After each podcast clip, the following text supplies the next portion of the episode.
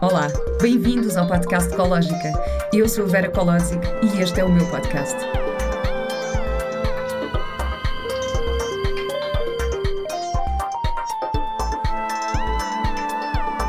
Com o apoio da Pivita. Bem-vindos a mais um episódio do podcast Ecológica. A minha convidada de hoje é a Madalena Brandão.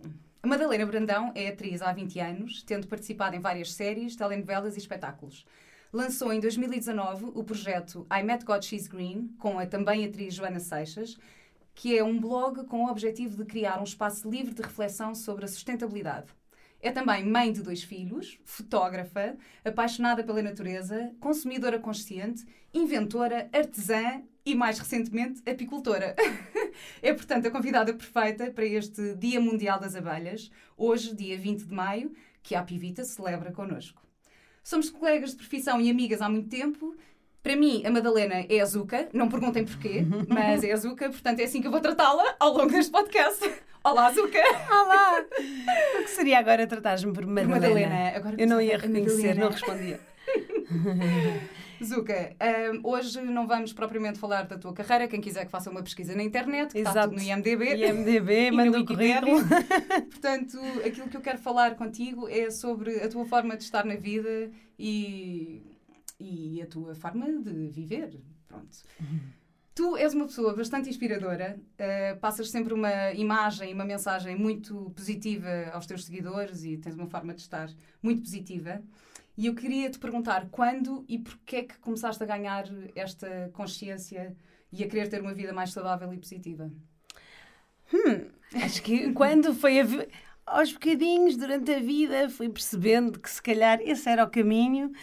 Mas em relação a isso de tentar passar uma imagem, a vida não é só eh, alegrias, não é? Mas eu realmente Claro. cada vez mais tento olhar sempre, sempre pela perspectiva positiva e ver as coisas boas em vez de me focar nas más. Em relação a passar sempre uma imagem, às vezes eh, realmente é, é- é estranho, não é? Porque às redes sociais isto foi uma opção. Porque também há momentos maus e eu decido não partilhá-los. Porque Claro. acho que nós já estamos tão cheios de informação negativa, já somos tão bombardeados por, pelo medo e por notícias eh, tristes, que eu acho que as redes sociais eh, que sirvam para nos inspirarmos uns aos outros. Portanto, eu quando vejo alguém a queixar-se da vida ou a dizer mal do que é que se está a passar ou muito revoltado, tem todo o direito, mas eu não me interessa. Tal como eu não vejo notícias hoje em dia. Agora tento ler coisas online e selecionar mesmo, porque eu acredito que aquilo que nós consumimos também pelos olhos e pela boca, e, eh, mas havemos de falar também da alimentação, mas em relação a, a- ao que nós lemos e ao que nós vemos, acho que nos influencia bastante. E acho que como já há tanta, tanta informação eh, pessimista, eu não, eu recuso-me. Claro. Sim, Mas se pergunta também- conversarmos agora, vamos falar também da- das partes mais Sim. eh, desafiantes da minha vida, que eu tive várias e não, a minha vida não é um mar de rosas. Mas Claro. se calhar, às vezes, eu também às vezes fico um bocado na dúvida, porque quem olha para o meu Instagram é tipo, uau, é espetacular, eu acabava de ter um filho, eu tinha amigas próximas, tu estás ótimo, eu calma. eu ali só partilho realmente as coisas que eu acho que possam ser Sim, positivas verdade, e eu não inspiradoras. só falar da imagem, mas da tua, da tua forma de estar na vida. Sim, porque mas eu estava conheço. só a, a falar Exato, desse- dessa claro. parte, porque eu passo uma imagem, mas na verdade a vida é, é composta por várias coisas Claro, e vários desafios. claro eu tenho imensos desafios, até comigo própria. Mas essa opção, tá, era só, só para esclarecer, Sim. que não é um mar de rosas, mas é mesmo uma opção eh, que eu decidi. Tipo, ok, temos que ter isto, vamos partilhar a nossa vida, mas eu vou sempre tentar partilhar as coisas de uma forma inspiradora e positiva. Ah, se calhar há dias que eu não estou muito bem, não vou para lá criticar, não Claro. reclamar. É tal como o blog. Nós decidimos, não vimos para aqui dizer mal do plástico, vimos para aqui apresentar soluções, Soluções. E como é que nós, no nosso dia a dia, eh, ultrapassamos estes desaf- desafios ou não. Porque às vezes não é? também não consegues fazer tudo certo. Mas vamos apresentar soluções e ideias inspiradoras, em vez de vir para aqui e dizer mal e está uma desgraça. E, e é verdade que há muitas coisas que têm que ser mudadas e que não estão como idealmente seriam no mundo. Mas nós vamos sempre olhar para, para as coisas de uma perspectiva positiva e arranjar soluções e não problemas, porque problemas já toda a gente tem muitos. Claro. Mas isto também, daquilo que eu te conheço, eu sei que tens uma, uma sensibilidade grande e, e, e estás sempre nessa procura e nessa, nessa busca, nessa tomada de consciência. E era isso que eu estava a perguntar: é como é que isto surgiu na tua vida? Por exemplo, em relação à, à espiritualidade ou às terapias alternativas, que é uma coisa que está presente na tua vida, que nós sim, temos sim, conversas sim, sim. sobre Eu isto. acho que eu sempre fui muito existencialista, desde sempre. Eu vivia com dois homens, também vamos lá chegar, não é? Sim, sim, sim, Já vamos lá chegar. e continuo a viver com homens, olha a minha sina. é o que eu tenho que aprender. Mas, hum, então sempre, sempre pensei muito no que é que, o que, é que isto é, o que é, o que é que, quem é que nós somos. Isso tem assim uma tendência natural para ser um bocadinho, talvez, angustiada, quem sabe, cada vez menos. Mas talvez por isso sempre fui procurando eh, caminhos que me ajudassem. Eu costumo dizer que eu vou a todas. Reiki, quânticas, terapias. Aliás, tudo. foste tu que me introduziste ao Reiki. Um bocadinho. Fui. Eu não fazia Reiki antes. Assim, ah, já tinha ouvido falar, ok, está bem. E tu disseste, não, não, mas vai experimentar esta terapeuta. E nunca mais alarguei. Portanto, Não, vou a todas. Eu acho que estamos aqui é para viver e para sermos felizes e para. Eu acho que nós temos tendência para. Bem, bem, isto, eu, eu acredito que nós vimos cá aprender e evoluir. Portanto, para aprender e evoluir temos que eh, passar eh, desafios. e fazer alguma coisa um bocadinho como aqueles jogos do, do Super Mario, estás a ver? temos desafios, depois passas para o próximo nível. E acho que a vida é esse desafio e temos que aprender a ultrapassar os desafios e a crescer e, a no- e acho que estamos mesmo para a nossa alma evoluir. Portanto, hum, costumam-me dizer que a minha alma já é velha, portanto eu já vim com uma grande carga, portanto provavelmente essa Olha, mas procura ótima. Assim, nasceu. essa carinha ninguém diria. Ai, filha, isso é outro podcast. Mas esse depois falamos. Não, mas eu acho que Eh, também, eu acho que também se reflete esse cuidado que tu tens com, com o teu bem-estar e com a tua mente, também se reflete no físico. Acho, acho que isso também acontece, não é? Cada vez melhor, não estou? Estás cada vez melhor, estás cada vez mais gira. Não, olha, por Tua pele dentro. está ótima. Por dentro estou de certeza. porque- Não, mas porque eu realmente acho que nós eh, não, não, não serve de nada estarmos a, a reclamar e a queixar. E eu sou de arregaçar as mangas, portanto acho que já desde muito cedo, não muito cedo, eu, eu, eu aos 16 anos pedi ao meu pai para ir a uma psicóloga e o meu pai não é muito, muito eh, dessa onda de, pronto, de irmos lá ao fundo. Exato, disparate, disparate. Eu costumo dizer, ai pai, pai tinha-me poupado tanto dinheirinho se eu tivesse começado a fazer terapia aos 16 anos. Mas pronto, mas desde que sou adulta e tomo as minhas próprias decisões e comecei também a tomar mais consciência que tinha muita coisa para resolver e que tinha assim, se calhar, muitas mágoas que eu achava que tinha lidado muito bem e, e situações da minha vida que eu achei que, ai, eu geri sempre isso tudo muito bem. Eh, E comecei a perceber que não, que deixam marcas e que. E, que- e, e essas marcas depois ou as resolves ou vais ficando cada vez mais azedo e mais infeliz. Claro. E eu lembro-me há uns anos, há alguns anos, eu ouvir uma entrevista, não sei de quem, que dizia: a felicidade é uma escolha. E eu pensava assim, nas entrevistas perguntam sempre: és feliz? E eu pensava: ah, tem momentos. Era a minha próxima pergunta, estou a tem, tem momentos. Tenho a certeza que sim, Vera. Aliás, eu vou dizer aqui, vou estar super à defesa, como costumo estar nas entrevistas. Mas pronto.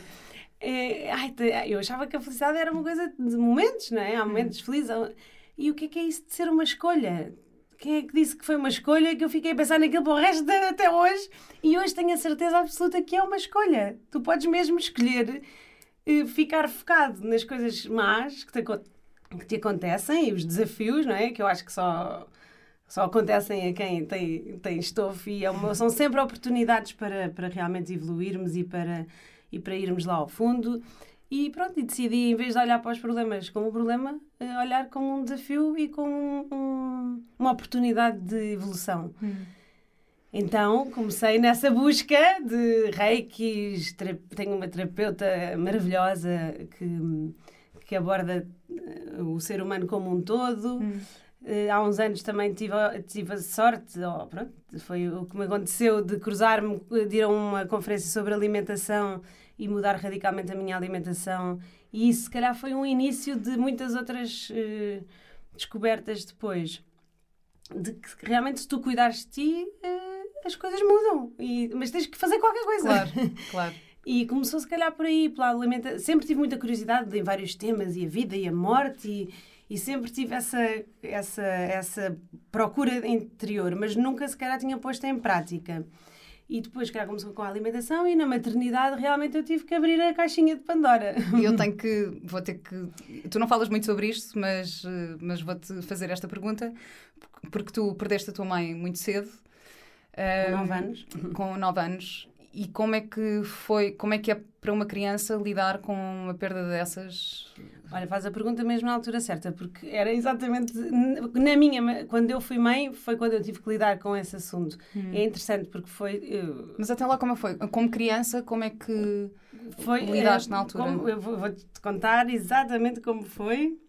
Como já contei, mas estou a brincar, nunca falei sobre isto, mas uh, acho que as coisas para ser faladas têm que ser uh, num ambiente de intimidade e com confiança.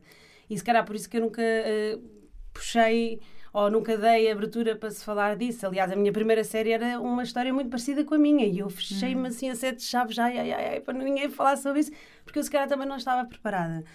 Mas com nove anos a minha mãe ficou doente, eh, eu não me apercebi porque a mim, a mim eh, tentaram nos proteger com a melhor das intenções, mas e mesmo a ela, ela eh, disseram-lhe sempre que ela tinha uma hepatite, qualquer hum. coisa, e que ia ficar boa, e ela tinha um cancro no pâncreas. Hum. Portanto, sabia-se que não, não ia haver uh, solução, não ia haver uh, cura. Então, um, eu no dia que, que a minha mãe morreu e que o meu pai teve que sentar à nossa frente, eu não senti nada. Fui para a casa de banho e, e pensei, tenho que chorar, tenho que chorar, tenho que chorar. Eu não me senti nada. Eu tinha uma festa de anos e a minha única preocupação foi, eu quero ir àquela festa de anos. E fui à festa de hum. anos. Eu lembro de ouvir o meu pai, eu na casa de banho, o meu pai vai dizer assim: Mas ela diz que quer ir à festa de anos. não sabia o que é que havia de fazer, decidiram-me deixar-me ir à festa de anos. Foi um episódio interessante também, estava a chover, os miúdos todos a chorar, a chorar, e eu assim à janela a pensar. Eles estão todos a chorar. Hum. E hoje aconteceu-me isto. Assim, já super a refletir, nunca mais me esqueço daquele momento. Pronto, a verdade é que eu, como criança, aquilo foi para um lugar tão profundo, guardei ali numa caixinha e achei que tinha lidado bem. Hum. Com a distância, como adulta, fui percebendo que sempre me senti, que são coisas que eu agora tento resolver mais tarde como adulta, um, que aquilo tu... me fez sentir um, diferente na escola. Imagina, fui para a escola e, e, era diferente. Eu numa escola muito conservadora, tudo, aparentemente tudo muito certinho e feliz e como manda a lei, e eu era aquela coitadinha, entre aspas, era como eu me sentia. Ou quando me perguntavam isto era só para dizer que, como hum. criança, as únicas coisas que eu sentia mesmo, eu não tive consciência, não me lembro de ter saudades dela, não me lembro. Tu não tinhas, tu, ou seja, tu não acompanhaste, porque uma pessoa quando tem um cancro tem um, um processo. Pronto, o corpo vai se debilitando e tu tens um bocadinho essa. Não, não consegui, não, porque ela, a minha mãe só se apercebeu uns dias antes o que é que aconteceu, porque eu entanto falei lá com o outro lado. Mas pronto, se calhar é melhor Sim, não irmos por aí. Isso depois as pessoas desligam logo. É pá, esta é louca, vá. Mas pronto. Disseram-me. A minha mãe só se uma terapia dias antes.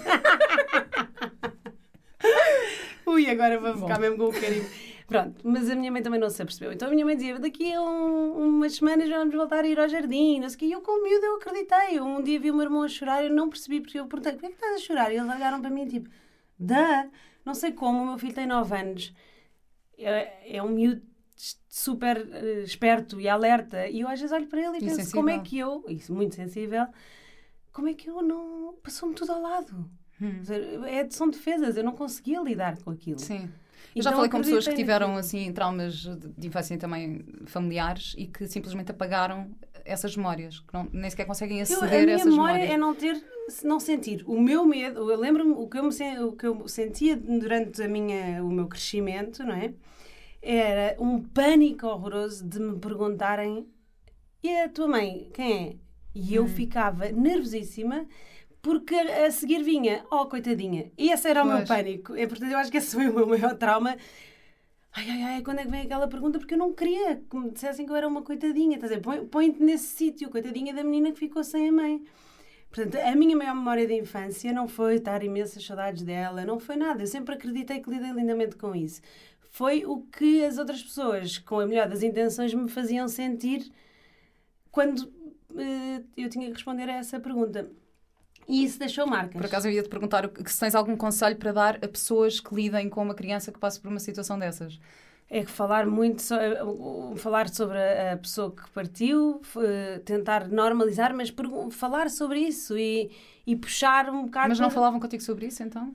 Uh, assim, o meu pai é um super-herói, ficou com dois filhos com 42 anos, mas se calhar a maneira que ele sentiu para nos proteger era não, falar, falar. muito.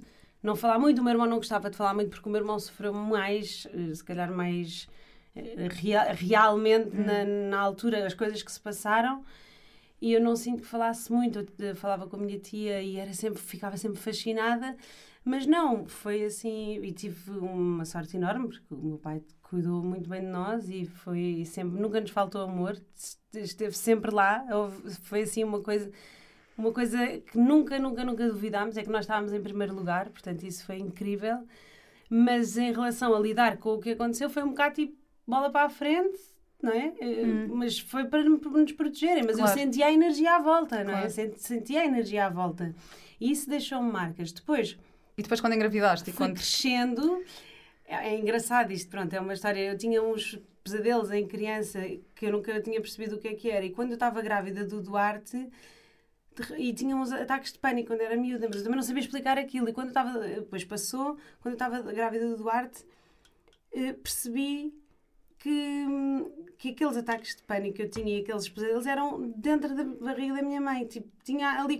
Pronto, isso ligou-me outra vez ao, ao meu nascimento, à, à gravidez da minha mãe. Começou a aproximar-me outra vez de, de- de- do tema e da, e da figura eh, materna. E depois, quando ele nasceu, o que eu senti foi que ab- abriu-se assim uma caixinha de Pandora, porque eu não era mãe, toda, todas nós, é um, um momento assim transformador. Claro. Eu acho que todas as gravidezes e partos são um momento, uma oportunidade de transformação. Acho que somos mesmo Também um antes e depois. parte, mas... Sim, mas, mas a partir daí o que eu senti foi, senti que patinei imenso, que não tinha referências, que não, não tinha essa referência. Não- como é que eu sou mãe se eu não sei o que é isso? Eu não tenho uma figura. Depois tentava compensar, se calhar, foi um misto entre não fazer ideia do que é que eu estava a fazer com o tentar dar-lhe tudo aquilo que eu não tive, não é? Tipo, de repente eu idealizei uma mãe, eu quero ser aquilo tudo que eu não, tinha, não Claro. tive. Então foi ali algum. Foi um desafio grande. Porque Eu acho que isso nós todas, perdida. nós todas temos isso muito presente mesmo. Pronto, eu, eu- eu tenho a minha mãe, mas claro que há coisas que eu agora olho para trás e penso, ah, preferia, preferia ter tido mais isto e menos isto, ou preferia que ela tivesse estado presente de outra forma, pronto. E eu, como mãe, também tenho essa Sim, referência de compensar o que não de tiveste. compensar o que não tive. Acho que todas nós passamos por isso. Sim, só que a minha era um, é um vazio, porque eu, na verdade, como eu hoje em dia, em adulta, eu te explico o que é que esta ausência me fez, foi um buraco. É assim, imagina, tu vives com um buraco aqui, Uhum. que ficou ali. E depois, mais Aqui é no peito, a Zuca no está a apontar para o coração, Pronto, não se vê. Eu estou habituada a câmaras. Fica assim um buraco, assim vazio. Que tu vais vivendo e está-se bem, não é? Eu sempre fui uma miúda alegre, hum, bem, bem resolvida, achava eu, não tanto agora. não, assim, olho para trás, sim, realmente era uma miúda com uma mágoa gigante. Ma- e com uma carência afetiva enorme, porque não há eh, substituição, não é? E, e depois, à medida que tu vais, tu queres abordar esse assunto, que foi depois de eu ser mãe, é tipo, bora lá, vamos, vamos lidar com isto. E porque a minha mãe também ficou muito mais presente e, Claro.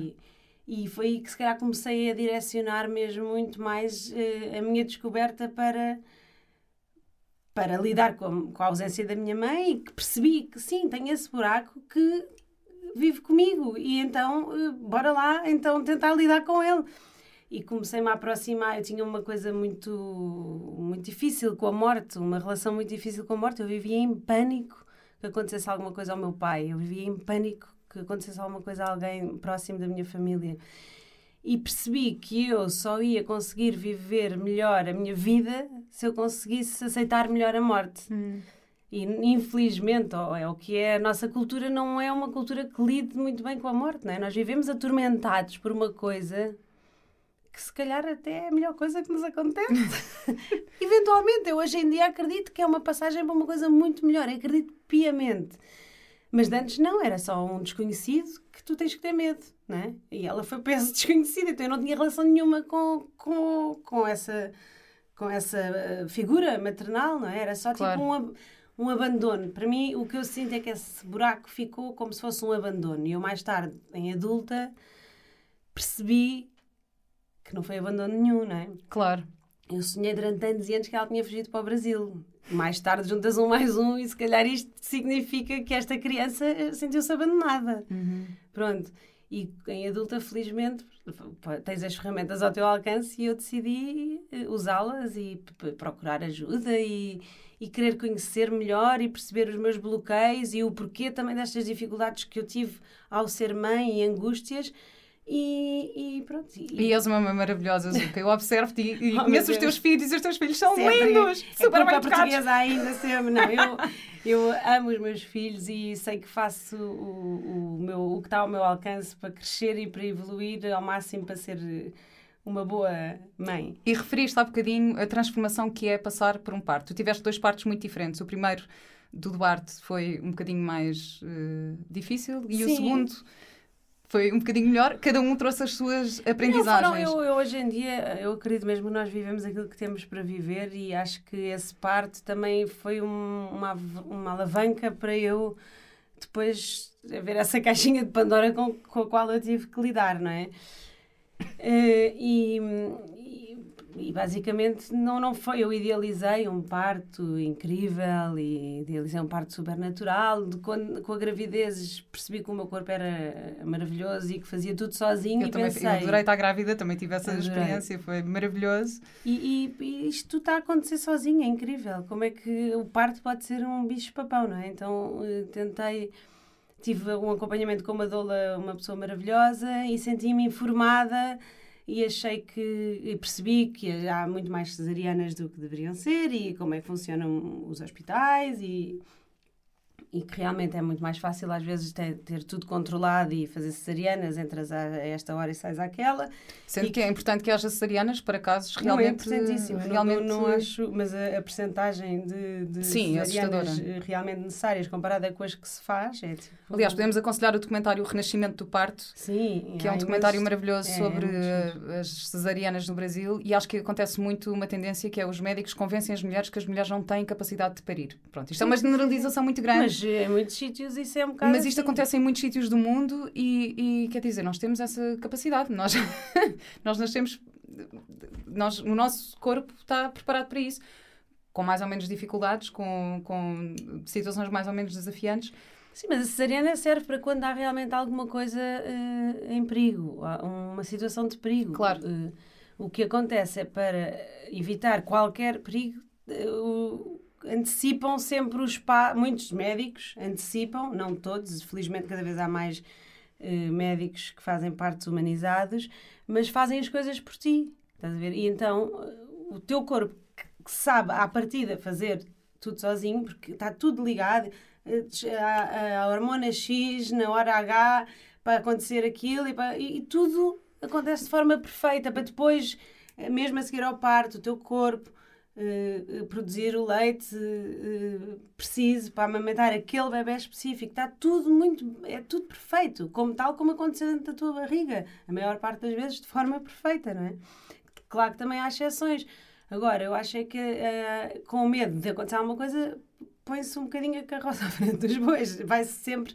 Há, Sim, há mas tu- intervenções desnecessárias Mas que achas que cortam também um a bocadinho tua- a tua. eh, eh, A tua capacidade. a tua tua- capacidade, eh, o o natural, os acontecimentos naturais que o teu corpo Mas tu faria. achas que a tua expectativa também afetou a tua, não é desilusão, mas... Eu não eh, acho que a minha expectativa. Eu acho que eu vivi exatamente aquilo que tinha que viver, honestamente.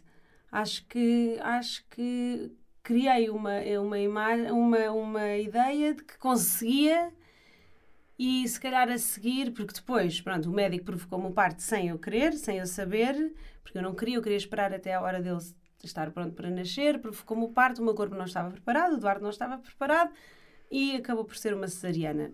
Coincidência ou não, soube depois que o senhor tinha que ir para uma conferência. Bom, já fiz as pazes, já passaram nove Pois. anos. Ups. mas a experiência foi traumática porque eu senti-me pode ser, parecer forte, mas eu senti-me violada, porque não me senti respeitada em momento algum. E depois disseram-me que até a cesariana foi desnecessária, porque disseram-me que o meu bebê estava em perigo e ele nasceu com o teste a pegar máximo, estava super saudável, portanto eu acho que dava jeito a fazer aquilo. E eu senti-me desrespeitada. E como mulher, se calhar tinha algumas lacunas dentro de mim, talvez devido à ausência de mãe, hum.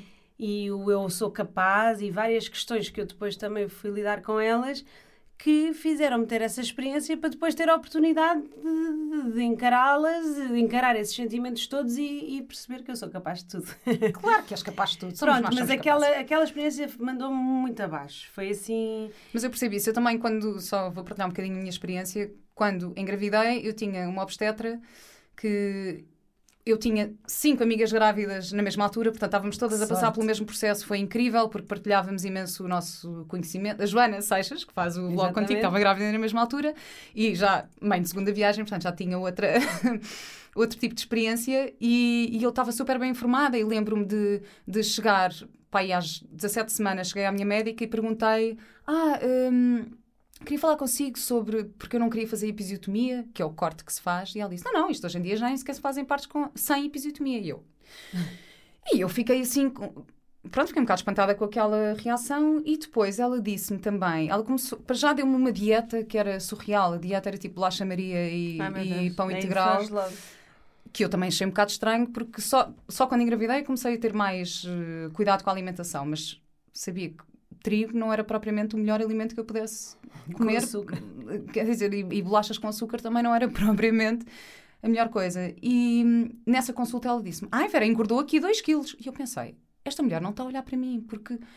Eu, tive, eu, eu engravidei 9 engravidei nove quilos a, a, a gravidez inteira. É eu estava ótima, estava super elegante, estava-me a sentir muito bem, estava a trabalhar, estava super ativa e pensei, esta pessoa não está a olhar para mim como pessoa, está a olhar para uma tabela ou para uns números, eu não estou confortável aqui. Sim. E às 18 semanas fui para outro médico que mudei lindamente, falei logo sobre isto, falei sobre o facto, os partos são provocados, há muitos que são provocados logo às 38 semanas, uh, e eu tinha muito aquela coisa de querer esperar. Por acaso o Mateus nasceu naturalmente às 38, 38 semanas e um dia. Sim, mas o parto, à partida, às 40 é que a mulher está preparada. Exatamente. Não sei onde é que veio Exato, mas, mas existe esta tendência ou para provocar ou para, para marcar o parto. Eu acho que é para controlar a tua experiência, a tua vivência, o teu parto.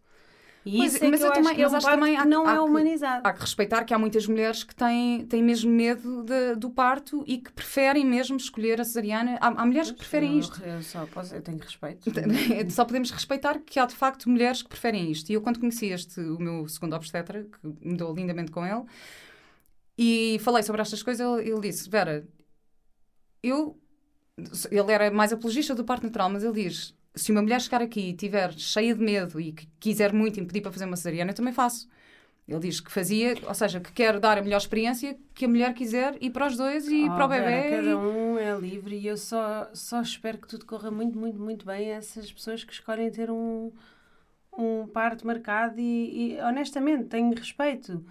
Agora, a minha experiência, eu queria mesmo passar por aquilo. Claro. Eu queria dar continuidade ao que se passou dentro da minha barriga, que ninguém interferiu. Foi... Eu também queria, mas eu também tinha muito esta questão da expectativa, porque neste grupo de amigas grávidas que tu conheces, uma de nós tinha muito, muito, muita expectativa do parto natural. E aí isto leu tudo e mais alguma coisa, não sei o quê, tenho que fazer isto e aquilo e não sei o quê. E foi a única que deste grupo foi a única que não conseguiu ter um parto natural porque houve complicações. Porque era o que ela tinha para viver. Era o que ela tinha para viver. Mas eu lembro-me de pensar assim: ok, eu gostava muito de ter um parto natural, mas eu confio plenamente neste médico, eu tenho a certeza que ele só me vai fazer passar por uma cesariana se for mesmo necessário. Mas estou disponível para viver aquilo que tem que acontecer. Pois, eu estava disponível e tive um parto natural e foi incrível. Estava, eh, estava disponível para ter a epidural. Aliás, acho que vou convidá-lo para um dos episódios do podcast não, para poder nos esclarecer isto. Até paguei o nome dele na minha cabeça. Mas eu estava, eu estava, eu queria primeiro ver o que é que o meu corpo fazia naturalmente. Mas não estava nada contra se eu quisesse uma epidural. Tanto que a certa altura disse, dei-me uma epidural já. e deram-me uma epidural. Mas achei, a partir dali Agora, não há muito tempo, às vezes, de espera. Eh, essa coisa da mulher ficar a parir durante dois dias, esquece lá pois. isso. E se calhar o teu corpo precisa. E eu, hoje em dia, que já passei por outros e tu com o Zé foi... Eu sei que o meu corpo precisa pois. de tempo. Precisa de tempo e precisa de, de intimidade. e de um lugar seguro. Todos os animais vão para um sítio escuro, isolam-se para parir. Não é porque não vão fazer uma festa, entra um, sai outro, enquanto estão. Pá, há momentos da tua vida íntimos Por também. acaso, meu parto tu, tipo festa, se calhar, se estivessem a olhar para ti, tu também não conseguias. Eu por acaso estava ótima, eu estava toda nua, e depois havia as enfermeiras, eu eu estava na boa. Sem dúvida ajuda, Mas sem que- dúvida ajuda, mas, mas não acho que seja por aí. Acho que eu, foi um caminho que eu eh, queria muito ter, que era eh, passar por essa experiência enquanto mulher e que precisava se calhar dela. Não foi isso que aconteceu, mas essa experiência trouxe-me outras coisas maravilhosas. Porque eu, lá está, arregacei as mangas, porquê é que isto me mandou tão abaixo? Porquê é que eu sinto que falhei? Então fui, se calhar, começar a, a cuidar mais de mim, a procurar ajuda para perceber os meus traumas, a procurar ajuda, porque é que eu, se calhar, precisava tanto dessa aprovação como mulher, porque eu, se calhar, como mulher, tinha algumas lacunas de confiança. E foi isso que eu fui trabalhando depois, a partir daí. Se calhar, aprendi que foi assim a maior transformação. E, e aceitar, que é uma coisa que eu hoje em dia acho que, que é, é- aceito as coisas e percebo, ok, hum, não foi como eu queria, mas é porque então vamos lá ver o que é que eu tenho para aprender daqui. E às vezes eu quero muito uma Mas coisa. o segundo já foi como tu querias. O segundo foi como eu queria. Eu, eu prefiro não, não falar assim, porque é um bocadinho também ingrato, não é? Hum. Sim, Tipo, claro. Não é como eu queria, porque eu não quero que o Duarte um dia ouça isto e de repente, ai, o parto dele foi um bicho papão. Não foi. Foi uma experiência que me obrigou a crescer. Naquela altura, eu se calhar não, não tinha mesmo confiança no meu corpo, eu se calhar não tinha mesmo confiança e, e acreditei numa figura paternal qualquer que ele nem Claro. tinha, nem tinha relação, que me deu palmadinhas nas costas e que depois fez o que muitos médicos fazem, estás a perceber? Portanto, eu quero acreditar que foram experiências diferentes. E eu, com o Zé, se calhar esses, esses seis anos, eu trabalhei bastante em mim, então quando engravidei fiz todo o tipo de terapias, desde, já nem sei, eh, dos, de- das respirações, e os rebirths e tudo. Espetacular. já nem me lembro, já nem sei os nomes das terapias. Mas eu gosto muito e dá-me muito prazer eh, e conhecer e desbloquear. Eu quero mesmo muito aproveitar esta vida. Quero mesmo muito viver, e se calhar por isso, porque a minha mãe morreu muito cedo, eu tenho essa coisa de eu quero aproveitar. Não vou ficar aqui a lamentar-me, porque eu quero aproveitar, eu sei lá. Ela morreu com dois anos mais do que eu tenho. Imagina, É. com a nossa. A tua não, que tu és muito nova. Mas eu quero muito aproveitar e quero mesmo aproveitar da melhor forma. E acho que estarmos para aqui a. Ai, eu sou uma coitadinha porque tive. Não, uh, bora lá. E acho que Claro. realmente vais descobrindo coisas maravilhosas. E eu não tinha descoberto metade das coisas maravilhosas que descobri se não tivesse tido aquele parto de Claro. Merda. Pode-se dizer merda. Pode. Acho que sim, depois pomos um pi. Não, não é Não, preciso. não foi nada. Ah, mas pronto, então mas olha, no Zé, então queres que eu te conte? Eh, não, digo- não, acho que Não, foi calhar... espetacular. Estive em casa o tempo todo. com uma piscina espetacular, com uma doula, com tudo, com tudo o que eu tinha direito. Mas depois foste ao hospital Horas e horas, horas e horas e horas e horas, porque aí digo-te que eu realmente preciso de tempo. Horas e horas para tudo acontecer. E no fim fui ao hospital para o menino sair, porque percebi eu depois, porque foi uma situação toda bonita. Foi lindo, foi um momento incrível com toda a gente envolvida, que era o meu marido, a Dola e a parteira. Foi mesmo incrível, eh, mas no fim o meu corpo já não estava a reagir, o bebê estava em segurança, estavam todas as medidas de segurança para eu ter o, pa- o bebê O em bebê em casa. casa. É, Eu, enquanto no primeiro parto eu nem punha essa hipótese, achava impensável, não me sentia segura, eu no segundo só me sentia segura nessa, com essa hipótese de estar em casa. E se me sentisse que devia ir para o hospital, ia.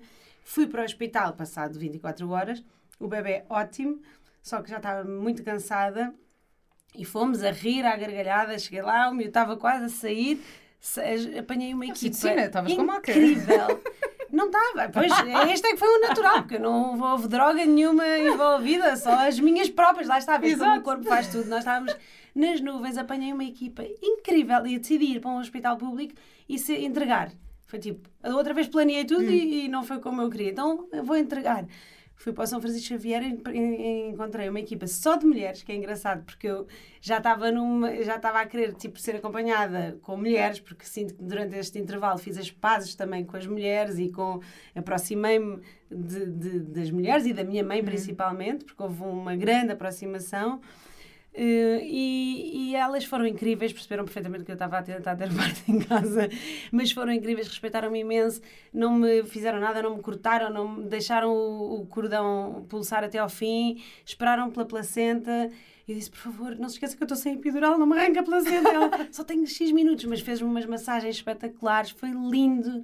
E eu sinto mesmo, eu tinha que ir fazer as pazes com o hospital, porque não houve perigo nenhum, não houve nada, foi um feeling. Claro. Fui para lá, aconteceu tudo maravilhosamente bem e nós estávamos assim, vocês são lindas, obrigada.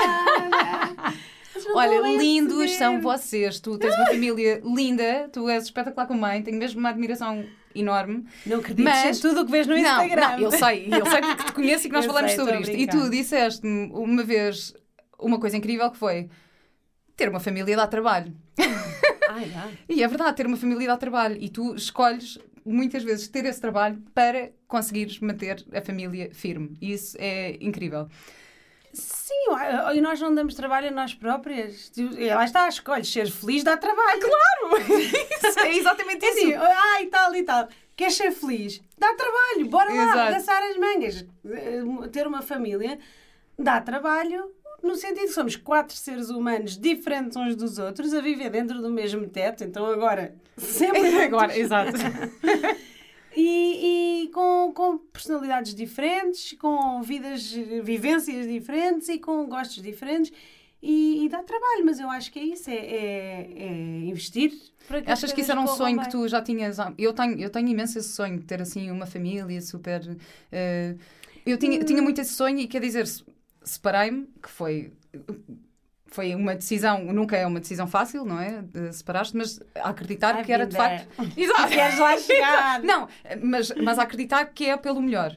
Uh, no teu caso é diferente, porque tu separaste e voltaste para a mesma pessoa e hoje em dia estão yeah, espetacular. espetacular. E com mais um filho. uh, mas às vezes uma, uma separação, às vezes é encarada como uma desistência, outras vezes Oh, Vera, é... eu acho que é assim, honestamente, acho que ou queres crescer em conjunto ou não. E se aquela pessoa, as dificuldades que tu tens com aquela pessoa te fazem crescer, aos dois, claro, já agora, claro. mas tu sabes de ti, ele sabe. Exato. o outro outro. mas se te fazem crescer, uh, acho que vale a pena. Porque realmente não vai ser fácil com ninguém. Claro. Tu partilhares uma vida não vai ser fácil com ninguém. Agora, se as dificuldades que têm vos fazem evoluir, eu acho que vale a pena. E é espetacular. Se as dificuldades se que vocês têm te, faz te fazem, te fazem sentir mal contigo própria e, e fazem-te cada vez ficar um ser humano mais triste e que não está a andar para a frente, eu acho que não vale a pena. Não vale a pena estar com alguém que não te faz crescer e que não faz a tua vida melhor. Não é? Então, claro. Por isso, estás sozinha. A tua e a, nós... a, dos teus filhos, porque acho que às vezes há muitas pessoas que ficam em, em relações por pensarem que, ai não, isto vai ser o melhor para os meus filhos e agora não. Sim, Mas outras vezes o melhor é o... para os filhos é mesmo haver uma separação. Um, portanto... O João é o melhor pai do mundo, mas por acaso nunca foi por aí. Nós realmente separámos-nos passado dois anos do Duarte nascer porque realmente, se calhar, antes. E também porque é um desafio enorme é um uma criança. Grande, os primeiros dois anos de um bebê. Os primeiros anos de um namoro também são muito fácil, foi sempre fácil, sempre. Claro. As coisas fluíram sempre e, e aí, quando houve uma, uma fase mais desafiante, a comunicação começou, não fluiu tão bem e nós, a certa altura, achámos que o melhor era afastarmos-nos. E tivemos um ano afastados. A verdade é que durante esse ano também às vezes é preciso tu afastares-te, teres perspectiva e perceberes, se calhar, o porquê. Exatamente. Daquela pessoa ou e o que, nós, o que eu, pelo menos, eu falo só por mim, não é? O que eu, o que eu quando nós reaproximámos, que não, nem eu estava à espera, uh, foi que estávamos mesmo os dois a querer crescer. E, foi, e esse, esse ano foi uma transformação enorme para os dois, cada um teve a fazer a sua, o, uh, o seu crescimento de várias formas. E, e o que eu sinto hoje isso é muito cheesy, mas eu sinto mesmo que ele é a minha família e que é aquela pessoa que me faz. As nossas. Nós somos completamente diferentes, mas ele faz-me lidar com os, com os meus. Hum, com as coisas que eu tenho para, para ainda para evoluir, estás a perceber? Eu acho que ele é. Eu vejo mesmo que, que ele me ajuda a crescer. E não é tipo, é uma besta e que me ajuda a crescer. Não, ele é um ser, humano, um ser humano extraordinário, um ótimo pai, as nossas dificuldades é mais a nível de comunicação, eh, comunicação somos muito diferentes de, como pessoas, eu sou muito mais. Para mim é, é o que nós costumamos brincar, que é para ele é, está sempre tudo a mais e para mim está sempre tudo a menos. É sempre- é, somos pessoas muito diferentes, mas que nos encontramos ali num sítio e eu sinto mesmo que ele é a minha, é a minha família, é, a mi- é o meu. é aquela alminha que eu tenho que aprender. Não estou a dizer que com isto que vai durar para sempre, mas cada vez tenho mais a certeza. Porque realmente tem sido uma, uma, uma viagem incrível. E, e eu acho que quando há disponibilidade, eu acho que é uma escolha também. Quando há disponibilidade para evoluírem juntos, não vais ser igual. Não vais ser, nunca, ele não vai gostar das mesmas coisas que tu. Claro. Mas que se quiserem evoluir juntos. Há que aceitar também essas diferenças. e- Exatamente. E nós às vezes também queremos que as pessoas sejam iguais a nós. Não dá. E claro. idealizas que é assim, Claro. não é nada. Claro. Ah, e, e também relativizar. Eu acho que uma das coisas que nós mais aprendemos, e, e também não tenho problemas nenhums em dizer quando nós voltámos a, a- a juntar, mal começámos a, a chocar ou a não conseguir falar, pedimos ajuda, fizemos terapia de casal, que foi uma coisa incrível, com uma pessoa maravilhosa também, também é preciso ter sorte, mas eh, e que nos, que se calhar, deu ferramentas para nós Eu acho hoje super dia importante, conseguirmos ainda Porque, na verdade, é só ouvir uma ajustar. coisa, toda a gente merecia na vida ter um terapeuta. Claro, é verdade. Não, e para casais é só ajudar. mesmo para ajustar a comunicação, às vezes. E Sim. eu, por acaso, nunca fiz terapia de casal. Já houve alturas na minha vida em que, em que propus, mas pronto. Aconteceu. mas não aconteceu. Tudo bem mas se eu algum dia voltar a precisar, eu não tenho dúvidas nenhumas. Eu, eu não sei, eu às vezes sinto isto também com os nossos amigos, isto pode ser um bocado uma generalização, mas sinto que os homens são um bocadinho mais resistentes a, a fazerem terapia é do que as mulheres. A forma de comunicar, a forma de pensar, nós somos mesmo muito diferentes, somos bichos diferentes. Havia é, aquele livro que é Os Homens Falamos, São de Marte. Entendemos-nos logo. Vais falar com um homem que eles, entre eles também se entendem. Nós somos diferentes, temos que aceitar e estamos sempre a querer que eles sejam iguais a nós. Pois é. Não é? Queremos que sejam tudo. Ai, um super macho, um, um trabalhador, mas depois sensível. Não são. Temos que aceitar isso e lidar e tirar proveito. Eu acho que uma relação é mesmo isso, é tirar o bom. É, é um bónus, não é? Não é a tua vida. Nós depositamos muito no outro também. É é. como se o outro fosse a nossa salvação. A nossa salvação não é ninguém. não é? é? Somos nós. Portanto, eu acho que a partir do momento em que tiras esse peso e relativizas também um bocado, as coisas ficam mais leves. E também percebes que, eu acho que para mim a separação também foi boa, é assim, nós tu sozinha também estás bem. Agora Claro. é muito melhor estar com ele, porque é uma, e é uma escolha. Eu quero mesmo muito estar com ele e quero mesmo muito continuar a crescer com ele. Mas não numa coisa de, de necessidade ou de posse. Que somos livres, Claro. não é? Tipo, ele, ele Não, são um livres dele. E vocês vivem. Tu tens esta família incrível e tens a tua a casa de campo incrível, que é assim uma casa de sonho. Portanto, é assim, na liberdade, na natureza, super romântico. Tá, lá está, mas isso é o que tu vês no Instagram. Não, é um tá bem. privilégio enorme. Não, tá Foi bem, mas eu já- já estive lá em casa, assim. Sim, muitas vezes Já já estive lá em casa. Não, é verdade. É assim, é uma... eu tinha a casa que era da minha mãe, eu vivia lá. E tínhamos, ai, um dia quando formos grandes vamos ter uma casa de campo. E aconteceu quando eu estava grávida do Duarte, e felizmente foi aí, porque ainda nem sabia de escolas e todas as contas que vêm com filho. e encontramos este sítio maravilhoso no meio do nada e realmente é um, um privilégio enorme. Tu achas que facilitou a quarentena vocês terem esse, esse espaço de liberdade? Ou seja, tá- estás no meio do campo, não estás propriamente num apartamento no meio de uma cidade Vera, sem eh, espaço. foi- é um privilégio. E tu passaste- e estamos lá e vamos continuar agora durante uns bons tempos. Foi um privilégio enorme. Nós ficámos lá. eh, Realmente, tu podes escolher entrar num apartamento. Eu divido a minha vida eh, entre. Sim. Entre as- os dois espaços, Lisboa, Lisboa e o Alentejo, E o que é um- uma hora de distância. É engraçado que eu vivo em Lisboa mais porque após os meus filhos estarem numa escola no meio da natureza. mas, onde, mas onde nós temos a casa não há realmente escolas com. No- no- pelo menos deste, de- deste tipo de pedagogia, que é a pedagogia Waldorf, e nós nos identificamos e queremos muito que eles cresçam. Sim, mas vocês vivem uma vida Assim- Waldorf nesta, na casa de campo. Pois, então ele vive em Waldorf na escola e depois ao fim de semana vão Waldorf para o campo. Não, mas é incrível e, e, e é um. É lá que nós se, se calhar re- reconectamos uns com os outros e com e, e connosco e que ganhamos um bocadinho de fôlego para. hum, Para depois conseguir vir para a cidade e ter uma vida um bocadinho mais tranquila, que está tudo a um ritmo muito alucinante. Eu tenho dificuldade, e por isso é que se calhar tenho o blog e essas procuras todas, de conseguir ser feliz e encontrar um ritmo que me permita eh, usufruir e desfrutar a vida, porque às vezes é tudo tão a correr, tão a correr, tão a correr que eu fico. Não, e agora com esta quarentena, muitos de nós Fomos obrigados a parar. Pronto, eh, claro que é horrível toda a parte das notícias menos boas, dos profissionais de saúde que têm feito imensos sacrifícios. de- Incrível. Ahm, mas acho que isto também foi um tempo para, para refletir e para nos reinventarmos. Tu começaste a fazer coisas que não fazias. Agora tens galinhas, tens abelhas, tens. Eu já, eu, as coisas manuais, os macramês e Sim, já é- isso e eu já é a sempre tua- adorei eh, acreditar que consigo fazer tudo com as minhas próprias mãos. Mas isto são sonhos, nós, na verdade, são coisas que nós já queríamos fazer há muito tempo, só que lá está, estamos sempre a correr. Recuperar o forno a lenha que estava lá em cima. eh, Temos feito imensas festas de pizza, Ai, festas adoro. connosco. Claro, o Duarte fez claro. anos entrante, fizemos grafites lá, na, aquilo é uma coisa abandonada. eh, pizzas e fomos lá para dentro, um monte de coisas. Estávamos há anos, um dia vamos experimentar. Recuperámos uma bica de água que também estávamos há imenso tempo a fazer. As abelhas, já tínhamos a caixa das abelhas há, desde julho, desde os anos do João. Ai, eu lembro-me, eu vi Sim. essa caixa, exatamente.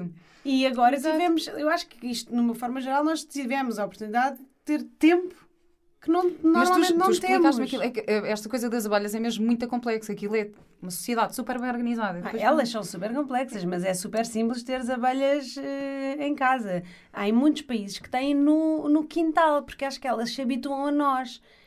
E elas não, se, não atacam. Eu tenho visto filmes, pessoas que vão sem fatos. Eu vi o Honeyland no outro dia Pronto. e eles vão sem, sem Sem- fatos. eu vi um que é o. Ai, olha, já não me lembro do nome. Mas pronto, um espetacular, The Queen of the Sun, ou assim, que também é sobre as abelhas. Ah, e eles vão sem. Porque acho que elas se habituam a ti. E há muitas casas com abelhas no quintal. ah, Num espaço muito mais pequenino do que uma pessoa poderia imaginar. Não, e tu escreveste uma coisa no teu, no teu Instagram que disseste que se as abelhas não existissem. Não, eh, As abelhas são essenciais, para essenciais. o ecossistema. Exato, são Acabava essenciais. uma- a maior parte da fruta, a maior parte da comida que tu comes. Não, tu disseste, As Einstein, abelhas. Einstein o- dizia que se as abelhas desaparecerem da face da Terra, a humanidade terá apenas mais 4 anos de existência. Isto é incrível. Há outros polinizadores, mas as abelhas são uma parte bastante importante. E estão, as, as colónias de abelhas estão a diminuir cada vez mais. E pronto, claro que também. Pois, eu olha, acredito que eu acho que ouço muito mais. Eu acho que ouço mais passarinhos, desde que tenho lá as abelhas e mais vida. A sério, eu ouço mais Sério. passarinhos desde a quarentena, mas isso é porque não há também em Lisboa. Sim. As abelhas são ótimas para a pele, para o- tudo, o mel. Daqui a um mês Há a mel. pivita, há a pivita os imensos ingredientes eh, que vêm das abelhas e eles fazem as colmeias de uma forma muito sustentável. Eles usam, eles tiram, portanto, eles colhem só 40% da produção das. eh, É assim que tens que fazer. Exatamente, é só, existe uma mel. porcentagem, porque no Honeyland também se fala nisso. uh, porque não sei se tu já viste o filme. Sim, vi, vi, vi. Viste, mas daquele vizinho que basicamente começa a produzir e a Pois, tirar e mata isso é as que tu abelhas. tens duas caixas e nós esta, esta quarentena tem sido assim. E, e a Pivita assim tem uma consciência ambiental incrível e, e faz tudo. é, é exatamente isso que tem que se fazer. Tem duas caixas. Nós pusemos a primeira e elas constroem lá. eh, Primeiro decidem se querem ficar na sua nova casa e Hum. constroem, vão fazendo as, co- as colmeias. Eu ainda não percebo muito bem disto, mas sei que. e vão- Olha, mas o vão- fato vai apicultora ficando fica-te super é bem. lindo. É, e, vão, e fazem primeiro a colmeia de baixo, com mel, fazem os favos, e é incrível. Tipo, De repente já está aquilo tudo feito, elas trabalham lindamente, depois está lá a rainha, que Ai, sem ela não funciona isso. nada. Isso é espetacular. É fascinante, foi uma das experiências mais incríveis da minha vida. Eu, quando cheguei lá, achei que não ia conseguir, de repente estás a, a comunicar com elas. Pronto, passado 15 dias já tinham os favos, já, tinha, já estava a começar a haver mel. Agora já fomos lá, já tem mel, já se pode pôr a segunda a caixa de cima. Para depois começarem a fazer na caixa de cima. E tu só vais tirar o mel da de cima. E a metade, por isso é que diz, metade fica para as abelhas. Exato. É a casa delas. Portanto, tu depois só tiras da parte de cima. Portanto, o 50% fica para elas. Isto é espetacular, porque tu Mas sempre há, há tiveste. pessoas que não, não é? Há, há- há países que levam colónias de abelhas da Austrália para os Estados Unidos para irem polinizar as amendoeiras, para venderem mais amêndoas e as abelhas, coitadas, andam de um lado para o Pois. outro, a maior parte morre no caminho. Por isso é que isto é, é, é complicado. E pronto, nós estamos a, sentimos que estamos a contribuir um bocadinho. Claro, é lindo. o E tu tens esse. ecossistema tu contribuis- e vamos ter mel próprio. Claro, e tu contribuis também vais mesmo. ter. Ai, que bom, vou ter mel. Ai, não, porque mel não é vegano. não, opa, não, mas o teu mel é O especial. meu mel, teu das vai ser incrível. amigas. Autorização. não, mas tu tens, tens uma consciência grande de sustentabilidade e gostas muito de produzir as tuas coisas em casa, portanto, mais uma coisa que estás a produzir, mas tu, no teu blog, tens uma parte grande de DIY, que é do it yourself, e tu fazes tudo, fazes de desodorizantes, fazes coisas para o cabelo, fazes. Mas uma das razões que eu aceitei, foi a Joana que me desafiou a ter este blog. Eu nunca pensei ter um blog, mas estou a adorar a experiência. Uma das razões que eu aceitei foi exatamente por isso, porque eu faço, imagina, eu quero fazer isto, eu vou, vou comprar uma capa para este banco, é um exemplo real. Não vou nada, vou fazer eu. Então começo com o crochê, vou ao YouTube, vou começo a fazer, pronto. Eu já aprendi umas coisinhas meses, contigo, por acaso. Passado uns meses vais lá e dizes, como é que fizeste isso? E eu, não faço a mínima ideia. então foi um bocado também na, na onda de ter um, quase um diário, onde eu vou registando as coisas que faço para depois um dia poder voltar lá e, e saber como se faz, as receitas, as partilhas, os cremes. Eu gosto mesmo de, de- pronto, para além da outra parte, de tentar evitar as embalagens. E, ah, mas depois está tudo interligado, a alimentação saudável está tudo interligado, não é? Eu acho que nós somos a natureza, portanto, se nós também fizermos as nossas próprias coisas e, e usarmos os materiais que a natureza nos dá, a coisa começa, é uma bola de neve. Portanto, estas sugestões todas estão no blog imetgodshesgreen.com. Come. Exatamente. Portanto, podem ir lá eh, pesquisar estas... Sim, tem desde viagens, tudo também de uma perspectiva positiva. Exatamente. E Tem tudo a ver com este podcast, é incrível. Temos tudo a ver. Olha, só tenho mais uma pergunta para ti, que é a Não. pergunta da praxe, que é qual é a tua ecológica de vida? Não, eu quero ficar aqui mais tempo, não vou responder aí. Depois fazemos o episódio 2. Vera. Pronto, está bem. A minha ecológica de vida és tu, meu amor. Ai, adoro. Não, a minha ecológica de vida, eh, acho que como se- eh, é uma frase que é Everything is as it is. É, as coisas são como são. E isto aprendi num, olha, no primeiro retiro de meditação que eu consegui perceber o que é que era a meditação e com- consegui começar realmente a praticar.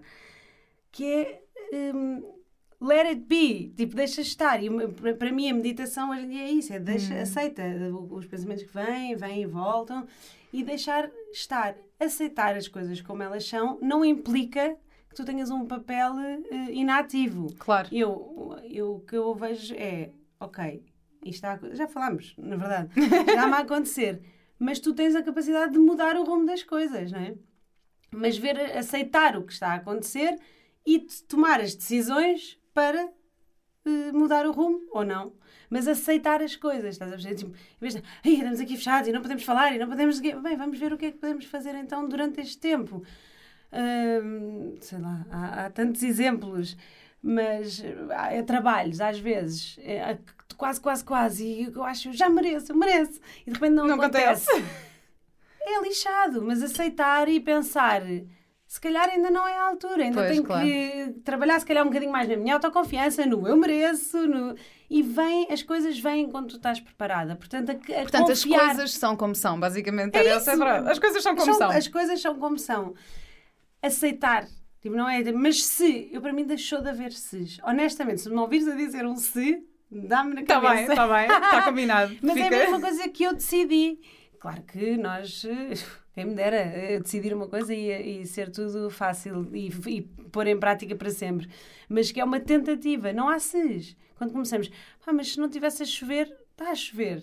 Então vamos para casa fazer um bolo espetacular. Exato. Pronto, são exemplos pequeninos, mas na vida, se tu deixares de pensar nos ses, aceitas o que te é dado e tiras o melhor para partir de- disso. Espetacular. Muito obrigada pelas Agora tenho uma palavras. ecológica de vida, sinto-me super. Já tens uma ecológica incrível. Escrever Zuka. quadro. Espetacular. Esta conversa foi ótima. Eu claro, vamos adoro-te. continuar esta conversa num jantar um dia Mais destes. próximas, por favor, nós estamos né, com a distância Estamos, de segurança. exato, isto com distância de segurança é um bocado mais impessoal. Mas vamos dar muito abraços em obrigada. Obrigada, eu aqui. gosto muito de ti. Beijinho. E gosto muito deste projeto. Obrigada.